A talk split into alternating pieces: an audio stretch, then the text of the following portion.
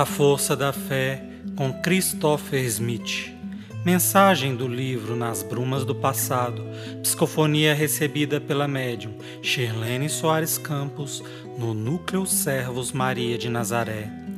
Interpretada por Leia Borges. Música executada pelo violonista Ranieri Guimarães. Avante sempre. É comum buscarmos defeitos nos nossos semelhantes, justificarmos as nossas fugas, a responsabilidade assumida, dizendo que esse ou aquele mentor, esse ou aquele irmão não corresponde às nossas expectativas fraternas. É a melhor forma de fugirmos aos compromissos assumidos no plano espiritual sem ouvir o grito da nossa consciência. Todos os dias vocês observam quedas de aviões.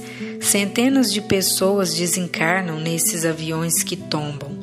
No entanto, os aeroportos permanecem repletos de pessoas que buscam a viagem aérea.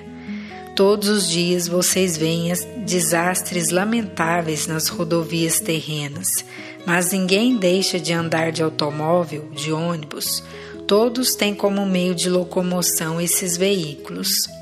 Quantas e quantas vezes o fogo devastador queima casas, lavouras, mata animais, mas todos nós sabemos que não podemos prescindir do fogo para cozinhar os nossos alimentos.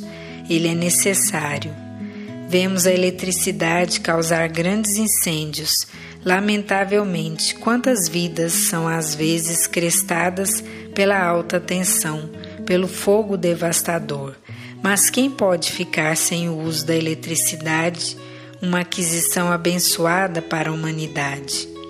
Todos permanecem fazendo uso e agradecendo a eletricidade em seus lares, e aqueles que não o têm lutam para obtê-la.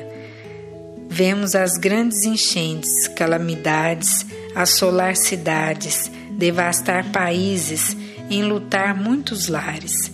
Mas quem pode viver sem a água? Qual de vocês, vendo as grandes enchentes, vai falar: Nunca mais bebo água, nunca mais vou fazer uso da água?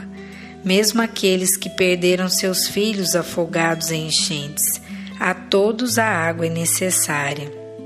Além de ser a fonte de equilíbrio da terra, a fonte de magnetismo que mantém a Terra no equilíbrio sempre permanente. Então vemos, meus irmãos, que existem situações difíceis em qualquer lugar. Como não vamos ter problemas no aglomerado de pessoas que pensam de forma diferente, que possuem níveis evolutivos diferentes, grau de instrução diferente, grau de instrução espiritual também diferente? ideias antagônicas, como não vamos ter problemas? Claro que os teremos sempre, mas isso não justifica a nossa omissão diante da luz, nem a nossa fuga dos compromissos assumidos.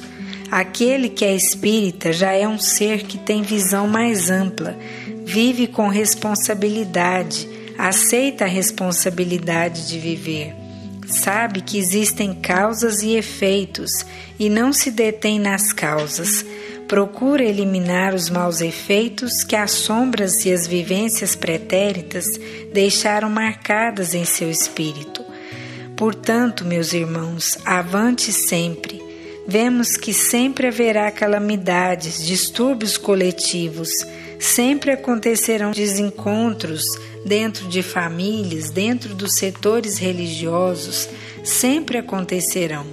Mas nós devemos estar sempre firmes, porque o nosso Mestre é Mestre e Senhor de nossas vidas e todos temos a obrigação de chegarmos juntos, juntos no ponto de encontro com esse grande e amorável Rabi.